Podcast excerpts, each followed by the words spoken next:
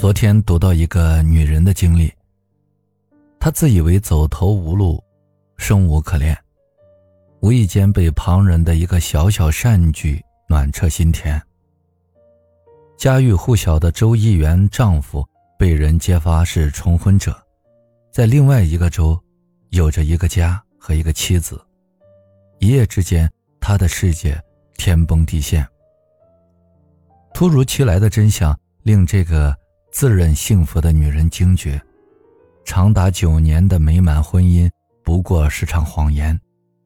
雪上加霜的是，在接下来的调查中，丈夫又被挖掘出一个秘密情人和两个非婚生子女。原本满心计划着与丈夫欢度圣诞的妻子，被害人的丑闻打击到了尘埃里，从此闭门不出。浑浑噩噩的过了不知多久。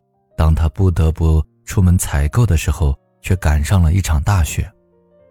对于喜迎圣诞的千家万户而言，这雪无疑增添了节日的气氛；而在一个突逢婚变、心灰意冷的女人眼里，只能是祸不单行了。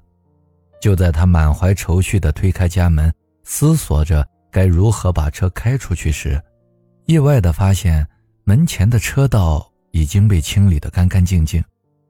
环顾四周，他在门边发现了一张圣诞卡，展开读到一行简短而温暖的话：“亲爱的某某，太太和我马上要去看儿子，临行前铲雪将你的车道一起清理了，祝你圣诞出行顺利。”落款是邻居老夫妇，捧着贺卡，女人落了泪，那是事发以来。他第一次落泪，落泪是因为老夫妇的体贴，他们肯定早就知道他离群所居的原因，却只字未提，而是用铲雪开道的举动，暗示他应该走出家门，敞开心扉。落泪是因为这份陌生的关怀，虽比邻而居，却只有点头之交，从未深入来往。锦上添花易。雪中送炭难，逆境中伸出的援手尤为可贵。故事进行到这里还没有结束。几天后，重新振作起来的女人看到邻居家有人回来了，立刻亲手烤了一份甜点送过去，表示谢意。开门的并不是意料之中的老夫妇之一，而是他们的帮佣。帮佣得知了他的来意，接过蛋糕，沉痛地告诉他。老夫妇还没有回来，他们去给儿子办丧礼。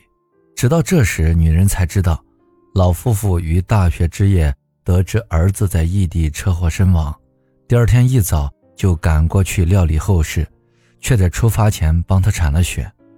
显然，老夫妇并不想让他知道他们的不幸遭遇。他再一次热泪盈眶。与丧子之痛相比，他的失婚算得了什么？他为曾经万念俱灰的自己感到羞愧，为能够拥有心地善良的邻居感恩一生。谁能想到，最终帮助女人走出人生低谷的，竟是这样的一件日常小事？就像一丝炭火，与奇寒冬夜虽然不多，却能把心捂热。芸芸众生不可能人人都能成就一番丰功伟业，但是每个人都有机会伟大而渺小。